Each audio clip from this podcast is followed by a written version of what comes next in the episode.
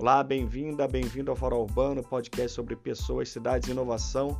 Eu sou Frederico Cruz e nesse episódio eu converso com Lúcio Ventania. Ele é educador e mestre bambuzeiro. A gente falou sobre sociedade, sobre economia, política e, logicamente, sobre o bambu. O Lúcio é uma pessoa espetacular, ele tem um trabalho de longa data com comunidades carentes e a gente abordou também esse assunto. É, espero que vocês gostem desse episódio. É, nossos contatos lá pelo Instagram do Podcast Farol Urbano e pelo e-mail podcastfarolurbano.gmail.com. Grande abraço e vamos para o episódio. Então, iniciando mais um episódio do Podcast Farol Urbano, hoje eu tenho o prazer de conversar com Lúcio Ventania, que é mestre bambuzeiro e educador Bem-vindo ao podcast. Muito obrigado pelo seu tempo de conversar um pouquinho com a gente. Eu quero começar falando um pouquinho aí sobre a sua história, o seu histórico profissional, como é que foi o início, é, esse despertar aí para trabalhar com esse material. Conta um pouquinho para a gente. Olá, Frederico. Olá, ouvintes. É um prazer estar falando agora com vocês e Vamos falar então aqui sobre o bambu e vamos falar também sobre a minha trajetória com esse material, né? Então, é, eu comecei a trabalhar com esse material ali com na parte dos meus 10 anos de idade, quando fui ajudar um, um artesão é, chinês a realizar uma encomenda esse artesão tinha uma oficina aqui, aqui em Belo Horizonte. E depois eu fui pesquisando, trabalhando, é, me interessei pelo projeto, por projetos sociais, a possibilidade de ensinar bambu das classes menos favorecidas. Então, tive uma incursão profunda no, nesse universo educacional das crianças em casa e sem pais, né? De certa forma, também sem país, né? Então, são, eram meninos de rua, é, pessoas que moravam na rua, prostitutas, travestis ali na, na região do Bonfim, em Belo Horizonte, trabalhei também. E depois fui trabalhando nas fronteiras, é, instalei bambuzeria na fronteira do Brasil com o Uruguai, é, na fronteira do Brasil com o Paraguai, na Bela Vista brasileira e Bela Vista paraguaia. É, trabalhamos bastante no Nordeste brasileiro, de forma que eu passei assim umas duas a três décadas da minha vida viajando e ensinando é, a estruturação de grupos de trabalho com bambu em diversas regiões do Brasil, em todas as regiões do Brasil mas com uma atenção especial para o Nordeste durante um longo tempo. Depois era muito é, complexo fazer o trabalho, porque além da oficina de bambuzeria, técnicas de mobilaria e, no segundo momento, de construção civil, o nosso trabalho com essas comunidades envolvia também a área de trabalho corporal, né? É, é, reciclagem do lixo, construção de alegorias, música, dança, teatro, é um trabalho realmente de libertação, onde você deixava um ofício para gerar renda e possibilidades de gerar conforto social e moral no mundo. Depois de muito tempo trabalhando com isso, eu vi que os trabalhos eram muito difíceis de se consolidar porque as forças destruidoras do trabalho social e educacional são imensas nesse país. Né? São forças que a gente é, nem quer acreditar, mas tem que acreditar porque elas existem e elas atuam fortemente, né? E essas forças destruidoras, por incrível que pareça, vêm do Estado, né? Sempre um Estado opressor e esse Estado ele é mancomunado com as as empresas, né, com os empresários, no sentido de tentar, com todas as suas forças né, e com o dinheiro que é do povo, impedir o desenvolvimento intelectual das pessoas para que elas não alcancem a liberdade. O nosso trabalho ele era muito recebido, muito bem recebido pelas pessoas, que as pessoas elas gostam de dançar, gostam de movimentar o corpo. O bambu é uma matéria-prima maravilhosa, as pessoas logo aprendiam a trabalhar com bambu, né? Primeira, primeiramente na movelaria, isso gera uma satisfação muito grande, isso gera um conforto moral também, né? numa, numa sociedade onde que o pobre, o preto, a pessoa que não tem é, a formação acadêmica, ela é sempre é, massacrada. Então, o nosso trabalho chegava nas comunidades e levantava a comunidade, né?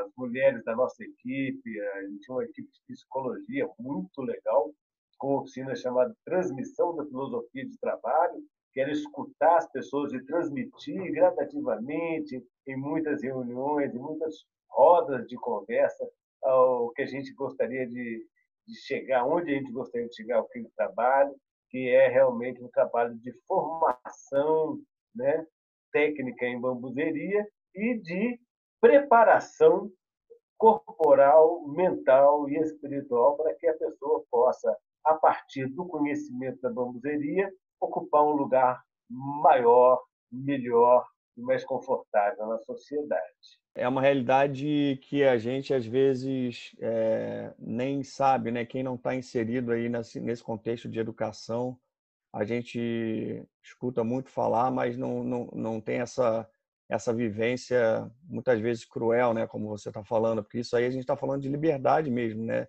De igualdade, um tema recorrente aqui no podcast é, é a gente formular essas, essas ações para as cidades serem é, mais democráticas, né? as pessoas terem o direito a, a, a conviver e, e, a usufruir a, a infraestrutura da cidade. E na hora que você leva esse teu trabalho para essas pessoas, você está dando, como você falou, você está levantando ali a, a moral da, dessa, dessas comunidades. Né? Imagina um impacto positivo que não seja isso dizer que está levantando a moral, vou até corrigir aqui, porque a gente não tem essa capacidade, né? E, não, mas muitas é, vezes é, é, são coisas, assim, coisas é simples, às vezes, que, que, que às vezes essas pessoas são tão desassistidas que com pouca coisa, que a gente acha às vezes que é pouca coisa, na verdade é uma, uma, uma grande influência para eles. Né? Assim, é, eu acho que seria melhor assim, de colocar que nós estamos é, possibilitando através da aproximação de alguns instrumentos, né? E a pessoa é, ela vá para o seu normal, que é o alto astral, né? uhum. né? Então você veja bem, Frederico, a gente se deparou com um país é, muito quebrado, né?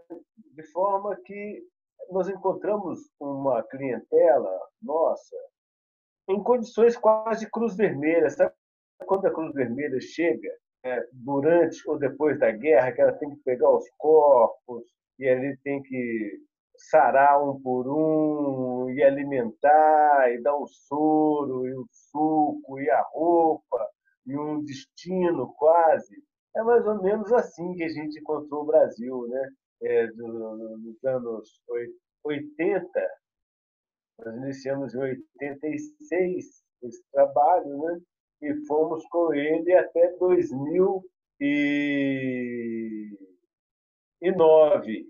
2009 nós paramos esse trabalho pelo Brasil, já tínhamos feito mais de 60 bambuzerias pelo Brasil, é, capacitando um número enorme de, de, pessoas, é, mais no interior, mais em cidades pequenas, né? Aí, em 2009, a gente viu que o, as forças contrárias do Estado com o empresariado gostavam de destruir os trabalhos sociais e educacionais. A gente resolveu parar de viajar, porque era muito custoso, muito caro isso, e conseguimos montar o Ser Bambu Ravena, que é o centro de referência do bambu e das tecnologias sociais, que é um espaço voltado para o ensino, para a educação. Né? Conseguimos aqui estruturar num terreno de 2 hectares e meio, né, 25 mil metros, um espaço com uma biblioteca, a biblioteca Milton Santos, construída em bambu, é, o, um restaurante, um restaurante Casa de Oxumaré,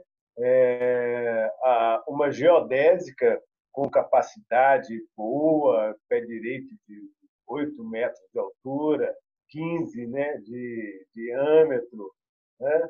Um gabinete administrativo, alguns pequenos viveiros de muda, sanitário seco. Então, é tudo muito pequenininho e ainda com uma área de cultivo, né? com um pequeno pomar, plantação de mandioca, de banana, muito pouca, pouquinho de cada coisa, para demonstrar como é possível você fazer a revolução né?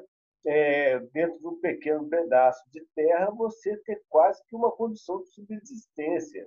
Então, você planta o bambu, você colhe o bambu, você trata o bambu, você processa ele, evidentemente, trazendo para o material não apenas a técnica para garantir a durabilidade, para garantir é, a eficiência do material, né? você traz também toda a questão da estética, da arte, do bom gosto, da beleza, porque senão você não vai vencer. Ninguém vai comprar o seu produto, o seu produto bom, bonito, bom, durável. Então tem que estar atento a isso daí, porque isso aí são as, é, é, é a sua forma, as suas garras para você pegar uma fatia do mercado. O mercado é imenso. O mercado é imenso porque a população inteira do Brasil sente a necessidade de consumir produtos né, é, em geral. Então, elas consomem mais bugigangas, né? É, coisas de plástico, é, eletroeletrônicos da China, é, modismos que vêm dos Estados Unidos e da Europa, que não tem nada a ver com o nosso povo, com o povo brasileiro, principalmente com o povo negro, né? e com o povo indígena, mais uma coisa mais branca mesmo, tal, que de consumir. Aí você vem com um produto orgânico de alta qualidade, bom, bonito, que combina com o tropical, com esse clima nosso tropical, as pessoas gostam. Né? Então, o mercado tem. Então, você tem que oferecer um bom produto. Agora, para você oferecer um bom produto, você tem que estar bem de saúde e mentalmente bem. E isso aí você depende de dinheiro. Isso se chama economia. Né? É, muita gente é, empreenderia com uma coisa interessante e todo o trabalho com bambu ele ele está ancorado dentro da questão econômica, né? Você sabe muito bem quem está me ouvindo não sabe, eu já vou falando, já eu sou um homem negro, né? Quem não me conhece, né? E hoje a gente vê essa eclosão, graças a Deus, né? E graças a Deus, né? Principalmente as mulheres, né?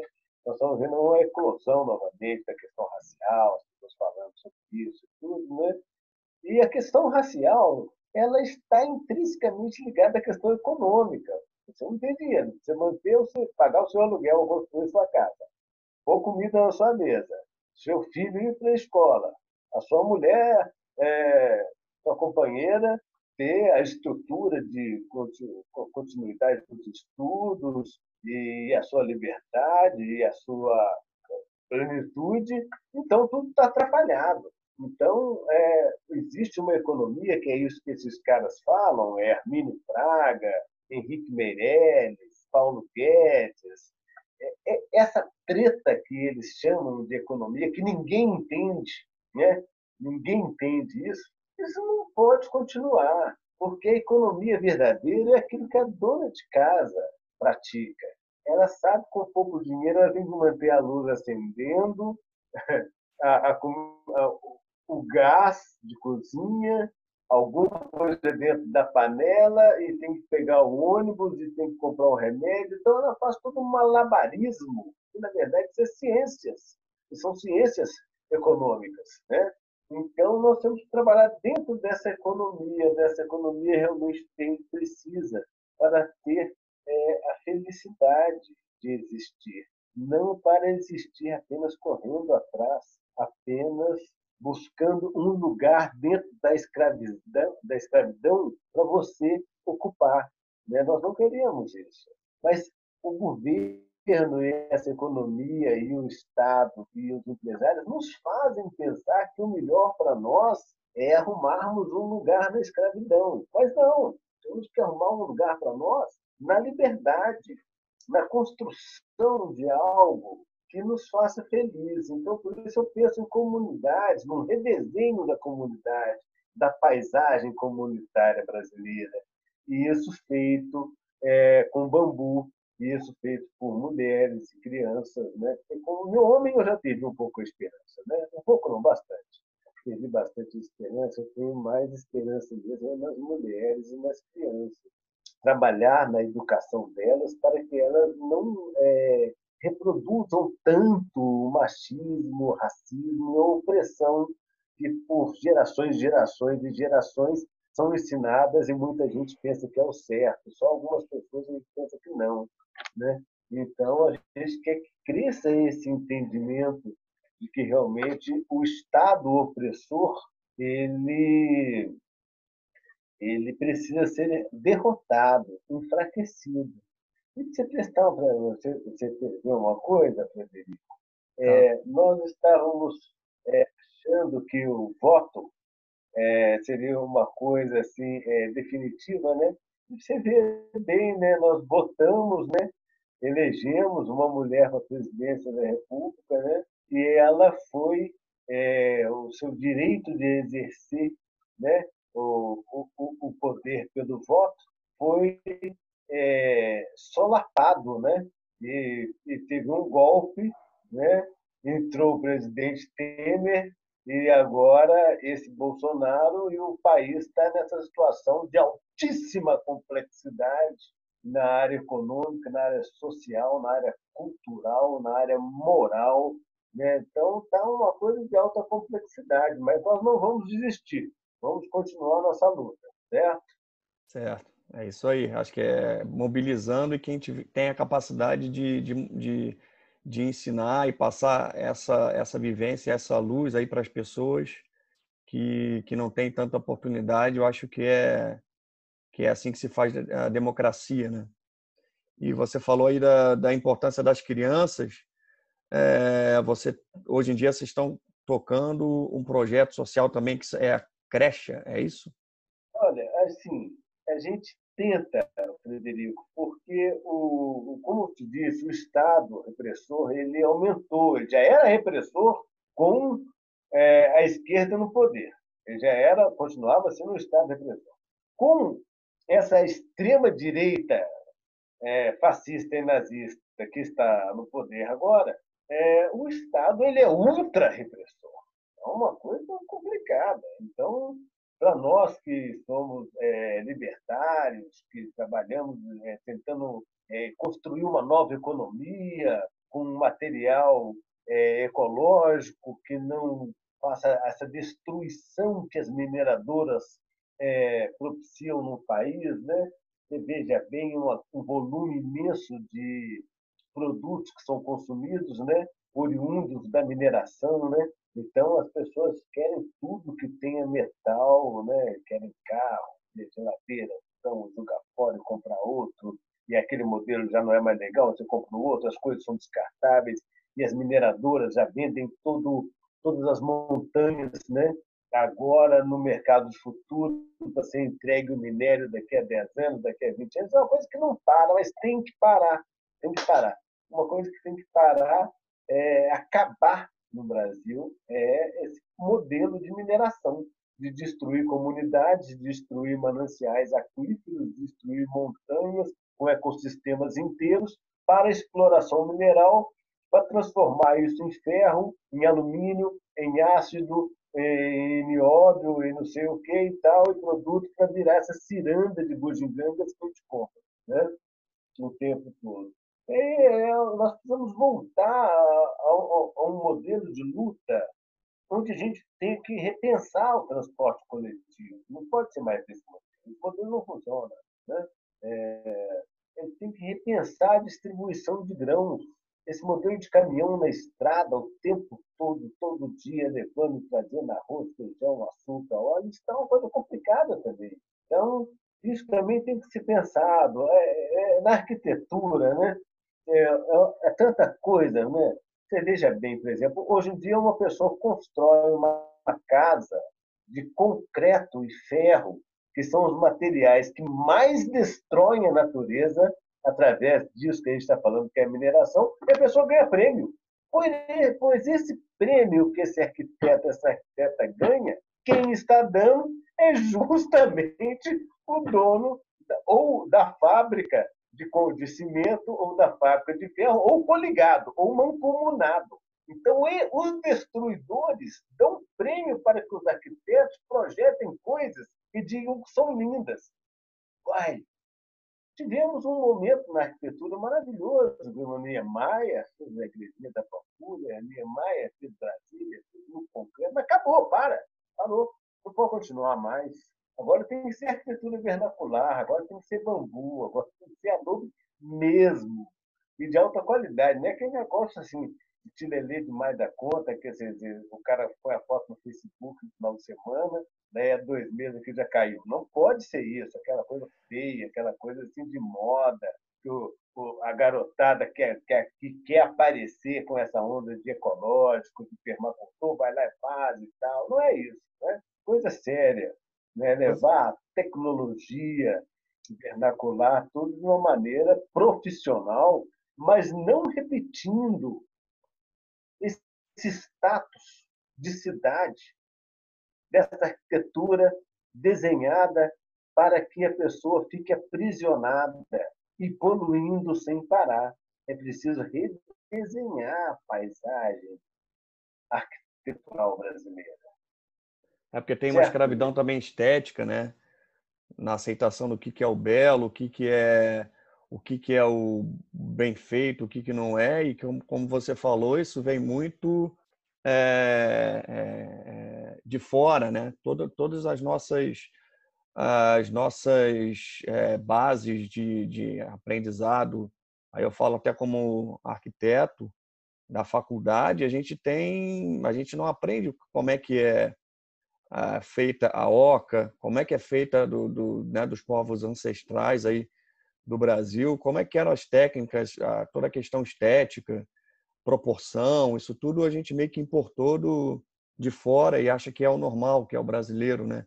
Porque é engraçado isso, né? Esse é um material totalmente é, utilizado na arquitetura vernacular, como você falou, mas a gente não tem nenhum tipo de, de aprendizado formal sobre ele, né? Então, a gente chega no mercado sem nem, nem sequer pensar nessa possibilidade de uso. Às vezes, é, é, vê como uma coisa muito caracterizada de uma, de, um, de uma tenda, de uma coisa é, meio que até folclórica, mas essa visão é até uma pergunta que eu, que eu tenho para fazer. Como é que você vê a aceitação com toda essa questão de, de sustentabilidade em voga tal, a aceitação dos arquitetos hoje em dia e também do público final para o uso do, do, bambu, tanto na arquitetura quanto no design de produto? Bom, é, eu vou te responder voltando ao raciocínio anterior dessa sua fala, quando você fala da universidade. A universidade brasileira que ensina arquitetura e forma os arquitetos brasileiros, ela está a serviço de quem? Porque ela não ensina a arquitetura, pensar a arquitetura, ela ensina você a ser escravo dessa indústria do cimento e do ferro. É a única coisa que a Universidade Brasileira está ensinando. A engenharia também. E isso tem que mudar. Isso tem que mudar porque o, os efeitos colaterais da exploração de minério de ferro, de calcário, são terríveis. Por exemplo, vou te dar um exemplo. As pessoas pensam que a gente está exagerando. Esse cara é louco, esse cara esse cara está falando loucuras. Mas você já viu loucura? Imagina o que é você matar um rio. Pensa num rio que tem assim centenas de quilômetros né, é, de comprimento. O rio que nasce em Minas Gerais e atravessa o Brasil para poder desaguar no mar. Pensa o que é matar um rio, os peixes não terem mais oxigênio, os metais pesados não deixam a vida né, aquática desenvolver.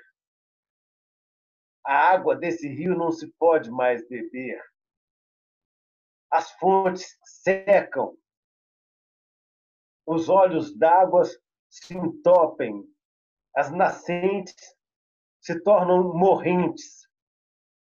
É isso que a mineradora, a mineração faz no Brasil.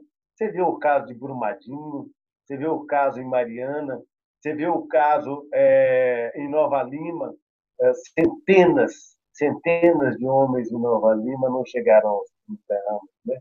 Nova Lima, aqui em Minas Gerais, foi considerada a mulher a cidade que tinha mais viúva no mundo, porque os homens iam trabalhar na mina, morriam né, de silicose antes dos 30 anos. Pensa no acidente que teve é, lá em, no Amapá, né, onde que vazou uma barragem no rio Pedra Branca do Amapari, Pedra Preta do Amapari, que iam abastecer Macapá e passavam por Santana. Quantas décadas as crianças nasceram defeituosas, com defeitos no corpo? Né? E assim são milhares de histórias terríveis da mineração no Brasil. Para quê? Para fazer concreto? Para a gente ter esse tipo de construção que dura século? Né? É para as pessoas poderem moldar é, catedrais, edifícios. Por que não uma arquitetura parecida com o nosso clima tropical, de sol, de chuva? Uma arquitetura que é, coloque os materiais que nós temos, a palmeira, a piaçava, o bambu, né? entre todos o bambu principalmente, por causa das suas características, né? O bambu é uma, uma planta de reprodução assexuada. Ela não precisa do replantio todo ano, né? Ela tem ciclo vegetativo entre 80, 90, 100, 160 anos, sempre reproduzindo sem necessidade do replantio, né? É um, um, um material tubular perfeito para arquitetura né, e para engenharia.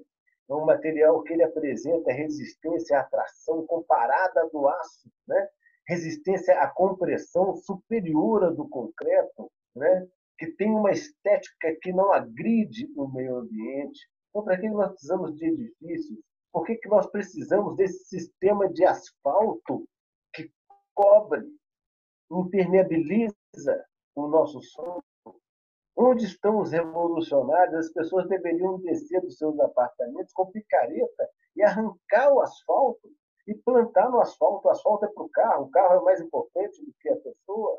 E agora, quando chove, as cidades inteiras, Salvador, Belo Horizonte, Rio de Janeiro, São Paulo, Curitiba, todas as capitais do Brasil, todas as grandes cidades não suportam uma chuva, porque a, não tem lugar onde que a terra possa absorver a água. Né? É o asfalto levando tudo para o mesmo lugar e aquilo explodindo. Belo Horizonte, qualquer dia, a Praça da Estação vai voar pelos ares, porque o Rio Arrudas, que está debaixo daquele asfalto onde passam os automóveis, os ônibus, ele pode explodir para cima por causa da força da água ali de baixo, né? Então, isso tem que ser repensado, tem que ser repensado agora. Chegou o momento disso, de, de repensar né, a paisagem, a arquitetura brasileira. E a culpa é do arquiteto, viu? A culpa é do arquiteto e da arquiteta que sai da universidade e vai, e vai direto para as construtoras trabalhar e reproduzir e fazer cajotinho. Você me perguntou aí ah, como é que é bem é, recebido o bambu pelos arquitetos agora no mundo contemporâneo, né? É mal recebido, você sabe por quê? Porque o arquiteto brasileiro é preguiçoso. Ele quer ir na loja comprar né, o material pronto, industrializado, normatizado, tudo. As pessoas querem inventar agora normas. Não, o bambu não é assim, não é como aço. O bambu não é como uma madeira serrada. Né? O bambu ele tem é, toda uma especificidade na absorção do seu conhecimento que está relacionada com o desenvolvimento humano da pessoa. Então, o arquiteto que eu penso de um novo tempo, é, de uma, uma arquiteta, é uma arquiteta que também coloca a mão na massa. E falar em massa, a maioria dos arquitetos não sabe fazer o traço de uma massa 3 por 1. Se perguntar sempre fazer um, um piso de 28 metros quadrados, quanto de areia e cimento eu devo usar para fazer essa massa? Ele não sabe. Quem sabe é o pedreiro. Fala para ele, entra nessa parada. Aí ele vai num site que está tudo pronto lá, no, no, e baixa no computador para fazer o orçamento dele, fazer o projeto dele. O que, que é isso? Uma hora ele tem que aprender. Tem que aprender a serrar, tem que aprender a bater um prego, tem que aprender a fazer um traço de uma massa, tem que aprender a olhar a estrutura de um, de um cômodo, de, uma, avaliar aquilo a partir da experiência, não só do estudo dele, que tem valor também, evidentemente, mas, não, mas quer, quer ter isso, que, que, que, quer construir cidades, mas fica só atrás de uma telinha de computador. Não, o senhor ele tem que ir para o campo. É porque senão ele não vai desenvolver a mentalidade dele de espacial. A mentalidade dele é para a construção de uma nova paisagem, de uma nova estruturação comunitária. Agora, tudo tem que ser reestruturado por causa do Covid, dessa pandemia, e por causa de outras pandemias que virão. Né? Não para nessa. Essa aí abriu a porteira. Né? Agora tem outras pandemias e tal. E, e, não pode ter essa aglomeração mais. Então, os espaços terão que ser mais amplos, entendeu? É, tem que se remodelar. Então, nós estamos precisando trabalhar com arquiteturas, é, estruturas leves, amplas, né? telhas de bambu, gente parar de destruir o cerrado brasileiro, né? para parar de fazer telha de plástico, para parar de fazer telha de amianto. A gente tem que ter plantação. Agora vai ter plantação como? Vai fazer monocultura de novo de bambu? Igual tem os campos de soja para mandar a soja para os Estados Unidos né? e para a China? Não. É cada hectare com sua toceira. Entendeu? Cada pequeno agricultor, cada família, com o seu um, dois hectares, onde que ele tem ali o seu pomar, as suas plantas medicinais e o seu bambu.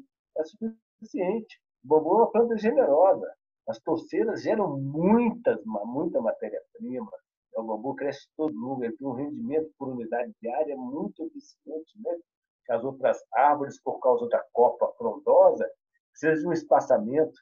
Né? O bambu não nasce todo junto ali, ou seja, os bambus que são alastrantes, são alastram bênção. Ou seja, os bambus que são os bambus entorcerantes, entorceram muita é, matéria-prima da construção. Você está me entendendo? Então, a, a, nós precisamos de uma arquitetura, de uma universidade que é, respeite também o saber do povo. Porque você pensa bem, nós não temos ainda no Brasil 20% da população com curso Ou seja, esses 20% eles são convidados e legitimados a pensar pelos 80%. Eu não quero, não quero. Eu não preciso de gente pensando por mim, de gente decidindo o meu destino. Eu posso decidir com a minha comunidade. Cada um pode tomar conta do seu destino. O ser humano ele precisa evoluir para isso. Ele não pode agora 20% de pessoas com curso superior tem a legitimidade que o Estado dá para decidir tudo, tudo, tudo pelos 80, porque os 80 lá o empírico não tem curso superior, não tem diploma, não vale a opinião. Mas que é isso? Mas que é isso? É? Então, nós precisamos dar um lugar para o pedreiro, para o marceneiro, né? para o varredor de rua, para a, a dona de casa, para aquela que é a doméstica, para a cozinheira, para o cozinheiro, para todos os cidadãos, é o lugar de decidir, ok? E para esses que são os que têm o curso superior, o lugar da prática. Eu acho que um curso superior pode varrer uma rua, é bom. Por que não? Pode apresentar-se para vários serviços práticos. Pode um arquiteto, porque um arquiteto não pode virar uma massa. Não pode fazer um adobe. Não pode tratar um bambu gigante. Não pode meter o facão no bambu, abrir o bambu e fazer uma telha. Ou 10 mil telhas. Né? Então, eu penso que essas novas é, percepções de mundo, elas precisam estar realmente um patamar mais prático. Né? Você, vê, você pensa bem como é que é a arquitetura. Né? É, você forma numa universidade, as pessoas te ensinam a fazer um prédio, um banheiro, e, e, e aquele sistema, que eles chamam de sistema hidráulico, sanitário, leva todo todas as defecações de todas as pessoas que moram no apartamento para um único lugar, que é um rio que outrora teve águas límpidas ali perto daquele prédio. ou por encanamento de plástico, né?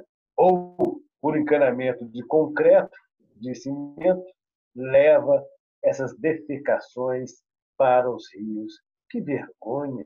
Né? Eu, eu, eu, sinto vergonha dessa arquitetura que faz esse tipo de coisa. E nós temos já tecnologia, né? Os sanitários secos podem ser aplicados em edifícios. Por que não fazer edifícios com sanitários secos? Por que não compostar as defecações humanas para que elas possam é, gerar adubo para jardinar as casas, as ruas e plantar alimentos? Né? Não, mas as pessoas elas batem o dedão ali ó, na descarga e acham que o problema está resolvido. E aquele rio que corria ali começa a receber aquele volume estrondoso, toneladas de defecações humanas todos os dias, e para aquilo não ficar mal cheiroso no meio da cidade, dessa estética de consumo, eles colocam o concreto e o asfalto por cima e manda passar carro por cima. e acha que está tudo resolvido. Só que não está. Nós temos que pensar outras formas. Essas não. Por exemplo, a questão da mineração. A questão da mineração não precisa mais minerar para fazer ferro. Pega todo o ferro que tem no mundo, ferro velho, e recicla para fazer coisas essenciais, tipo agulha para você tomar uma injeção, um bisturi para fazer uma operação muito sofisticada. É isso que precisa, não precisa de tanta coisa mais, né? tanto ferro mais. Né? Então, a gente tem que realmente usar outros tipos de biomassa para poder substituir esses materiais que, que destroem as comunidades, destroem as cidades e viciam. Né? Por exemplo, uma mineradora, por exemplo, uma cidade pequena é um desastre, porque o prefeito e toda a política da cidade vai ficar à mercê da vontade daquela mineradora. Então, acabou. Uma cidade que não tem a política, ela não tem o desenvolvimento. Ela tem o, o, aquela coisa serviçal, aquela coisa boçal, de atender sempre a mineradora e, e, e, as pessoas dentro daquela estrutura de patrão, de empregado, de opressão, é, de falsidade, de consumo. Não, nós temos que trabalhar em cima da educação, né, do desenvolvimento da inteligência humana para o conforto, para a felicidade, para o carinho, para a solidariedade, para o amor. Né? É, a jornada de trabalho está em oito horas, mas deveria ser quatro. Ia dobrar o número de oportunidades de trabalho das quatro horas. E as pessoas teriam tempo, então, para poder estudar, visitar uma tia, pessoa com quem ela vai se relacionar. Isso tudo é muito importante, muito essencial eu espero que as pessoas que estão me ouvindo agora nesse podcast, né, do Farol Urbano, elas estejam entendendo que eu estou falando sério. né? Apesar de a gente rir e tudo. Falando sério com leveza, né? Você está falando sério com leveza. O Luciano já falou aí da aceitação do, do mercado, né, do, do cliente e tal, é, dos arquitetos. Isso tá, pelo que eu entendi, está muito ligada à educação, né? das pessoas entenderem, receberem as informações corretas sobre o material tal. E até a ideia do, desse, de, de fazer esse convite foi muito disso também, da gente é, ajudar a levar um pouco o conhecimento desse material para despertar para as pessoas que escutam a gente. É, explica para a gente como é que hoje em dia é a produção nacional do, do bambu para a área de arquitetura e construção, principalmente. Ainda é uma coisa manufatura ou já existe algum tipo de indústria é, se desenhando de, de, de alguma maneira? Porque a gente sabe que o bambu ele pode ser utilizado como estrutura, pode ser utilizado como revestimento, é, pode ser utilizado para mobiliário, artesanato. Existe alguma formação, mesmo que seja inicial, de algum tipo de indústria? O que, que existe? É, os pesquisadores brasileiros nas universidades têm boa vontade. Geralmente são homens brancos, né? E que têm um pensamento já moldado pela própria academia para atender ao, ao mercado a partir dessa lógica da indústria que sempre tem um dono, é, que sempre tem um patrão e que tem ali os empregados que vão operar as máquinas para produzir com mais rapidez né, os, os produtos desenhados por designers. A China manda. A China já está com produto no mundo todo. Existe é, uma tendência para a industrialização do bambu. Né? Não uma, uma industrialização assim muito pesada, mas uma industrialização ainda dentro de um padrão antigo.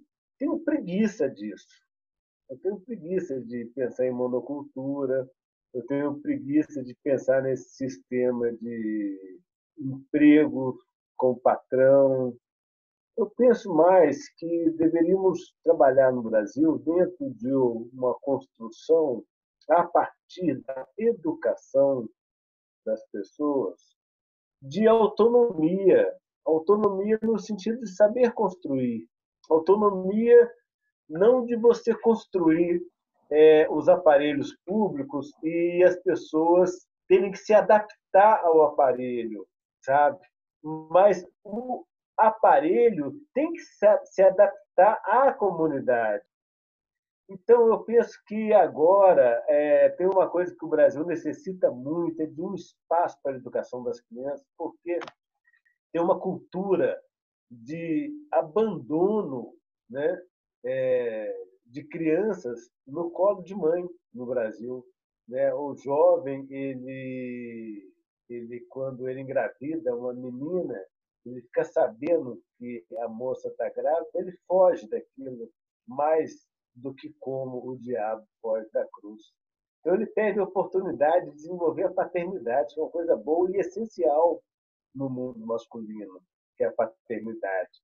Mas ele não prejudica só a si próprio fugindo, ele prejudica a mulher porque ele deixa a mulher acumulada com a função de educar, criar e dar conta da saúde, da escola, do trabalho, da comida e do dia a dia de uma criança e de um adolescente, de um adulto, de tudo. Isso acaba com a vida da mulher. Aí a mulher acabada vai procurar a mãe dela que já passou por esse ciclo e vai acumular um neto e a neta. Então vira um, um ciclo repetitivo de miséria e atrocidades familiares. E isso está ligado à arquitetura. A arquitetura ela precisa estar levando o arquiteto com o espírito do assistente social para dentro da comunidade, para que ele possa escutar a necessidade das mães, as necessidades daquela comunidade, para modelar e permitir que a comunidade seja autora, autora dos aparelhos públicos de que necessita. Então, hoje em dia, tem uma, uma, um glamour da pessoa falar assim, ah, aquele é a assinatura da arquiteta tal. Né? a decoração da arquiteta tal, decoração arquiteto de interiores. Mas e o arquiteto de comunidades? Como é que é o arquiteto de comunidades? Como é que é arquiteta de comunidades? É? Por isso que eu falo, então tem que ter uma nova arquitetura para redesenhar a paisagem comunitária brasileira a partir da libertação do arquiteto e da arquiteta que tem dentro de cada dona de casa, porque ela vai falar assim, eu preciso de um lugar onde meu filho possa passar o dia, mas não é um caixote. É um lugar onde ele possa desenvolver as habilidades dele. Então, você falou aí do, do, desse nosso projeto, Crecha, né? Então, é C-R-E-C-H-A. O A é maiúsculo, as outras letras são minúsculas. Por que, que o A é maiúsculo? A gente quer uma creche A, classe A, onde aquele, é, aquela criança, quando ele chega com 10 anos de idade, ele já fala três idiomas. A criançada hoje em dia vem com inteligência para isso, já fala três idiomas, já sabe praticar yoga, já sabe é, tratar da própria alimentação. Por que não? É só você educar, só ensinar a criança. Ele já vai saber que ele não precisa tomar açúcar, que se ele ficar tomando açúcar todo dia, vai acabar com a imunidade dele ele vai ficar gripado, vai ter que tomar remédio químico e vai destruir a flora intestinal, o fígado e atrapalhar a vida dele toda. Porque uma pessoa que não tem saúde não tem vida plena. Então ele não vai querer comer açúcar, A hora que você explicar educacionalmente para ele que as vacas, além de é, socarem no solo para não permitir uma revegetação espontânea e natural, as vacas que vão comendo todo aquele capim, elas vão soltando pum, né? E, e, prejudica, porque imagina é, 100 mil vacas juntas, confinadas no mesmo parque, né? Elas vão fazendo é, gases de efeito estufa afora. Esse processamento de matança de animais que a gente vê por dia, e a gente viciado no sabor da carne, e tudo isso também é tudo problemático, porque a arquitetura não está vinculada ao processo educativo, educacional. O bambu no Brasil ele precisa estar vinculado a um projeto educativo, educacional. É, a, a, a construção com adubo, a arquitetura vernacular. Né? Porque eu, nós temos uma nação que precisa ser educada, educada a pensar, a gostar. A pessoa fala, mas bambu não dura, mas a construção com bambu vai durar só 40 anos. Então, a concretura sem. Mas como assim? Vai durar só 40 anos, eu vou ter que destruir para construir novo daqui a 40 anos? Que seja 20, uma nova cultura, um novo material, mas uma, uma, uma cultura e uma arquitetura que não destrua as comunidades, que não destrua as nações, que não destrua as montanhas, que não mate os rios. Né? Então, a gente precisa disso, a gente não precisa de uma arquitetura vinculada a mineradoras, e essas mineradoras assassinas dos biossistemas integrados da natureza, que são os rios, as florestas, as montanhas e as nascentes. Né? Essa é a verdadeira arquitetura verde, né? Essa aqui é a arquitetura ecológica, né? Que tanto está falando, né? Verde não... é humana, né? Porque a arquitetura ela tem que servir a humanidade. Sim. Não a humanidade servir a arquitetura. Sim. É ao contrário. Né? É, você acha que a sustentabilidade, com nesse momento aí que a gente está passando, ela vai ser encarada com mais seriedade a partir de agora? Ou, ou não? É só um momento passageiro é, eu, que a gente está e depois volta tudo ao normal? Eu gostaria de dizer que sim. Eu gostaria, eu gostaria de dizer que sim, mas a verdade é que a sociedade está completamente imbecilizada. Né? As pessoas estão no meio de uma pandemia agora, elas não conseguem nem ficar recolhidas, elas estão querendo ir trabalhar, andar de carro, ver o. Né? Nós, nós, já não temos um governo é, em condições mentais de governar, né? condições mentais que eu digo assim, é, lucidez para governar. Né? É um, um, governo que trabalha para realmente é, que as pessoas morram. Né? Então, a própria comunidade, a própria nação, né, o sentimento de nação, ele tem que surgir de maneira que a, a própria nação tome as suas decisões, fique esperando o governo tomar. A decisão agora é que as pessoas precisam se recolher. E se recolher significa é, é não, não pode ir no estádio com 100 mil pessoas, torcer pelo Flamengo, mas né, é, eu, eu, fico olhando os artistas, eu Frederico, eu fico olhando os artistas, os nossos ídolos, né?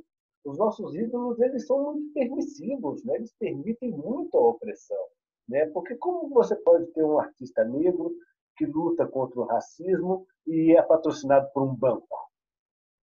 Como você pode ter um ecologista que é um dos maiores fotógrafos do mundo, que é patrocinado por uma mineradora? Ah, eu sou um fotógrafo que planto 100 mil árvores.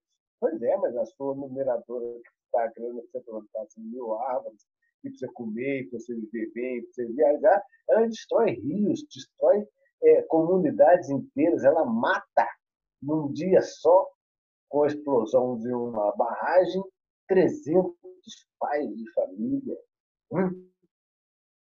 E ninguém é preso, e ficam os governadores e os presidentes, os ministros babando o ovo nos presidentes, babando o ovo dos presidentes das mineradoras, porque eles querem, estão interessados nos royalties, estão interessados no imposto, estão interessados no dinheiro para varrer a rua, para assim, ah, se a mineradora for embora da minha cidade, né, quem que vai pagar os professores, quem que vai pagar a limpeza urbana, quem que vai pagar o encanamento da água que, que vem com as defecações de todo mundo para levar para o rio, de outrora as águas limpas. A mineradora paga, então a mineradora vai bancar a, a campanha do deputado tal, do prefeito tal, do vereador tal, e tal, e tal, e tal, e tal, e tal, e vira aquela coisa viciada. Eu não quero esse patrocínio.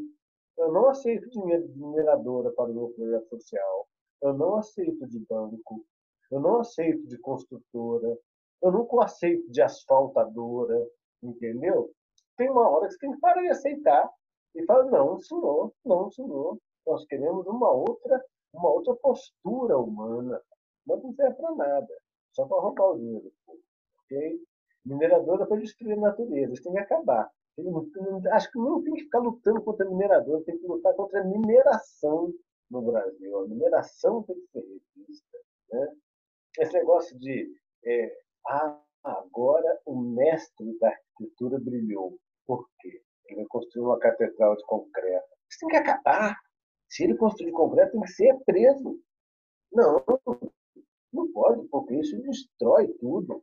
Então o mundo precisa mudar. Agora, se o mundo não mudar, isso que você falou, ah, você acha que as pessoas vão mudar, ficar sustentáveis depois do conflito? Não. O mundo está imbecilizado. O mundo está cego, as pessoas estão cegas, as pessoas estão querendo comprar três celulares com cinco chips. Outro dia, só acredito que eu estava numa cachoeira, chegou dois homens na cachoeira, de sapato, de calça comprida, e eu pensei que eles iam tirar a roupa e dar um tibum lá na água, lá, tentar o sol estava aqui. Não, eles tiraram várias fotos deles mesmo, com roupa, filmaram a, a, a, cachoeira e foram embora. Eu falei, então as pessoas elas precisam provar nas redes sociais, elas precisam provar nas redes sociais, é, elas, elas, não vivem, elas, que, elas, eu não sei, nem sei explicar, nem sei explicar assim, a, a loucura que está. Só quer registrar então, o momento sem viver o momento, né? Sem viver registrar o momento, na tela o momento. relacionamento também. A pessoa, ele quer registrar que ele tem um namorado dentro daquele padrãozão, e que ela foi no shopping com ele, pai, pai, pai, pai, pai. Não quer saber de compreender, não quer saber de amar, não quer saber de dividir. O importante é tirar a foto e colocar no Instagram. Né? Entendeu? Então isso aí tem que acabar também. Tem que acabar. Você sabe que esse negócio de, da internet, que é irreversível, todo mundo fala irreversível, agora tudo é online, agora tudo é live, é podcast, é Facebook, é Instagram, é Twitter e tal. Por que, que, não, por que, que não pode acabar? Pode sim. O mundo pode viver sem, sem, esse, essa parafernália toda. Por exemplo, aqui na roça, a, a a internet é péssima e caríssima. Você tem uma internet de terceira linha, você paga 280 pau por mês. Do artesão fazer 280 reais é mão, é trabalho. Né? Entendeu? Então, é, sinceramente, sinceramente, eu não concordo com o mundo do que o mundo está indo. Eu acho que o ser humano merece mais. Né? Merece mais, mais felicidade, mais conforto, mais carinho, mais entendimento mais sexo, mais drinks, mais, mais entendimento, mais livros para ler, mais uh, tudo, tudo. O ser humano merece mais. Está dando só lixo para o ser humano. Isso não está bom, não. Não é verdade? É, eu acho que é, as pessoas estão. A, a gente está falando aí de tecnologia, o avanço é tão rápido que a gente, pela nossa questão biológica, a gente não consegue nem assimilar e, e e balizando o uso e a, e a aceitação de, disso tudo, né? Tá cada vez tudo muito mais rápido e a gente vai vai vivendo no, nessa montanha russa e, e vai tentando se adaptar, mas a velocidade é cada vez maior, né? Porque tem, tem, tem, tem um lado positivo disso tudo também, né? De você conectar as pessoas, por exemplo, do jeito que a gente está conversando. É uma maneira de, de se conectar, de trocar ideias. Tudo tem um lado também positivo, mas logicamente, o excesso sempre é que é o ruim, né? Não, é porque a coisa está se transformando só nisso, né? Uhum. É só nisso, né? As pessoas, a, a, a criançada, por exemplo, é, ela está viajando de carro com a mãe dela, com o pai dela, de ônibus, ela não olha a paisagem. Uhum. Ela não olha o céu. Ah, quando ela vai a velocidade do carro, vai passando rápido assim as matas, as florestas, ela olha o celular. Ela está o tempo todo olhando o celular. Ela não olha na janela. Né? Ela, quando ela vai encontrar com os amigos dela, ela não bate um papo, não olha no olho, não chora junto, não abraça, cada uma fica com o seu celular. Não é verdade? Sim. É, os, os, os maridos as, as, as mulheres, né, os casais, né, eles vão para casa e tal, cada um fica no seu celular. Então isso está ruim, porque tá, o ser humano não é assim, né? O ser humano é de toque, é de carinho, é de escutar, é de falar, é de olhar nos olhos, né? É de sentir o hálito um do outro, né? É de uhum. tocar a mão nos cabelos, é de sentir a pele, é de dar as mãos, né? É de carregar no colo a criança. Pô, é, essas coisas não podem acabar, né? Assim, porque isso é o ser humano, né? Isso é que é ser humano, né? Então, é, se estamos transformando para essa tecnologia onde que basta ver as imagens, você acha que você já entrou no mar, basta você só ver o mar e fotografar no mar? Não, eu quero entrar, quero sentir água fria, quero sentir o sol melar minha pele, com o sal, eu quero pisar nessa areia, mas não é só para tirar a foto, eu quero ficar três dias deitado na frente da praia, eu quero entrar lá na água, lá, ficar o dia inteiro lá, ficar até assim, sair igual um maracujá da água, tanto que escolher lá. É porque o registro não fica só na tela, né? Tem que ficar na cabeça, na memória também, né? É, não é, é para ficar em tudo, para viver realmente. É. Né? Mas é isso. Então, eu, eu, eu, fico muito feliz com o convite para esse podcast, que eu posso falar um pouco sobre o bambu anarquismo, né? Aham, Porque eu gosto bom. muito do anarquismo. Eu só não acho o anarquismo tão bom assim, porque ele, ele não nasceu na África, mas é, é europeu. Né? Mas é, o anarquismo ele não, ele não mexe nem com o voto. Você sabe que o voto não contempla, né? não nos contempla mais. Você elege pelo voto, mas não golpe. então, o voto só funciona quando elegem o lado do, do, dos opressores. Então, o, o, o anarquismo ele já não gosta, não mexe com isso. Ele já acha que tem que ser todo mundo tendo liberdade. E, e essa luta, a luta do negro, a luta é, do gay, a luta disso, a luta do trans e tal. Não pode ter uma luta separada, são todas as lutas que têm que ser libertadas num sistema. Nós temos que libertar do Estado. Vai pensar, ah, mas você está falando do Estado mínimo? Eu falei, não, não falando do Estado mínimo, são do Estado zero, são Estado. Né? Chegam esses canalhas no poder o povo todo decidido. Mas isso é uma utopia, isso é impossível, não, não, não tem muito. Mas está bom do jeito que está essa democracia? essa democracia, essa democracia que legitima os canalhas no poder, tá bom? É isso que nós queremos. Ah, o voto. Tá bom o voto? É, dar o golpe num e, e, e elege pelo voto esse que está fazendo essa loucurada, acabando com os direitos, com os conselhos, matando, eh, promovendo genocídio. É isso que é o bonito? Pois é, foi pelo voto. Está falando contra a democracia, tudo bem que você queira entender assim, mas na verdade eu estou falando é pela liberdade plena para todas as pessoas que existem nesse mundo. Por isso que o anarquismo é internacionalista, acabar com esse negócio de fronteira, nem acabar. Esse negócio de fronteira nem acabar. Para quê? Fronteira. Mas todo mundo vai para lá e vai para cá o que quiser. Nós somos livres. Nós somos uh, terráqueos, não é, é, brasiláqueos estados unitários. Nós somos terráqueos.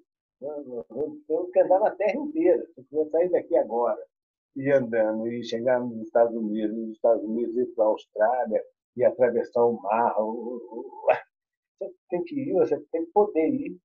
Né?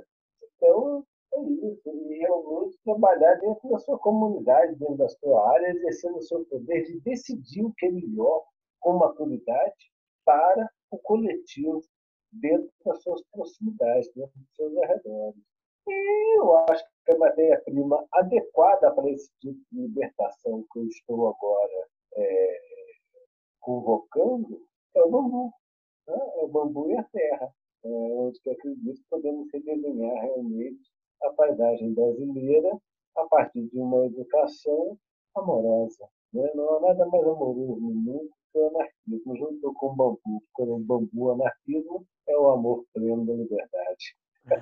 Muito bom, muito bom. Excelente falar contigo essa oportunidade. É, é, e o prazer de conseguir levar aí também isso para quem acompanha a gente no podcast. É sempre muito bom escutar pessoas como você que pensam diferente para, quem sabe, aí despertar uma, uma chama também em cada um, né? A gente fazendo aqui um pouco de papel de, de ajudar a criar essas pontes aí. Muito bom, Lúcio. É, a gente está finalizando a nossa conversa. É, eu sempre peço para o meu convidado se tem algum alguém que ele gosta de citar, algum alguém, alguma pessoa que inspira é, a, o convidado para passar para as pessoas que estão escutando a gente. Tem alguém que que faça um trabalho interessante, alguém que te inspira é, a fazer o teu trabalho? Olha, quem realmente me inspira são as pessoas mais comuns, né? Os meus ídolos são as pessoas comuns, as pessoas com quem eu, eu troco as esperanças, né? É a dona de casa, é o adolescente, as mulheres negras da minha comunidade, elas é que indicam, elas que me inspiram, elas que trocam sabedoria verdadeira comigo. Eu já estou desiludido com os acadêmicos, eu já estou desiludido com os artistas do mainstream que são patrocinados por bancos. Eu não quero mais. Eu prefiro é, me encontrar com a pessoa que sabe tocar um birimbau, tocar um pandeiro, toca um samba no que, que samba comigo assim na, na terra, né? É claro que toda a cultura é linda, né? Todos esses grandes mitos aí que nos inspiram, nos encantam com os seus talentos geniais, né? Jazz, a própria MPB, pintores e pensadores, né? E tal, mas, na verdade, isso tudo é um bafo que passa. O que fica mesmo é a relação humana que a gente tem com a nossa própria comunidade, com a nossa própria família, com os nossos próprios amigos e irmãos que estão mais próximos da gente. Né? Muito bom. É, Lúcio, só tenho a te agradecer. É muito bom conversar contigo e te escutar. É, é, é um privilégio eu fazer um podcast, porque eu tenho essa oportunidade realmente de, de, trocar essa ideia com as pessoas que eu admiro e que pessoas que, se não fosse o podcast, eu não teria a oportunidade de conversar assim diretamente. Sempre aprendo com todo mundo e contigo não, não é diferente. Parabéns pelo teu trabalho, por todo, tu, toda a tua trajetória aí, não só como com material, mas toda a parte educacional e social que você está sempre se inseriu é, espero que quem está escutando a gente também saia dessa, dessa, desse episódio um pouco melhor do que entrou. E eu queria saber como é que as pessoas fazem para entrar em contato contigo, porque lá no, no, na Ser Bambu vocês têm muito, muito, vocês oferecem muitos serviços, né, de, de palestras, de cursos, é, projetos. Então, como é que as pessoas que tiverem interessado em entrar em contato contigo, é pelo site, por alguma rede social? É, é olha, no, no, Facebook é o Lúcio Ventania. No Instagram também é o Lúcio Ventania. E uhum. tem o nosso site que é, é o, o www.serbambu.org.br. Pessoal que está escutando, vocês têm muita coisa para oferecer lá e para agregar para quem está para quem está escutando e tiver mais interesse aí em, fazer parcerias, contratar os serviços, tem palestra, tem, tem a porção de coisa aí que vocês podem é, é, contratar o Lúcio aí para aprender mais um pouquinho, ou, ou, melhor, aprender bastante, que tem muita coisa para aprender. Lúcio, então muito obrigado pela sua pelo seu tempo de conversar com a gente. Parabéns mais uma vez pelo teu trabalho. Ah, é um prazerão falar com você e vamos em frente. Vamos em frente porque, apesar do cenário tenebroso que se apresenta, ainda há esperança. Muito bom. Beleza, Frederico? Aquele abraço. Um abraço, obrigado pessoal que acompanha a gente sempre no podcast. Até o próximo episódio.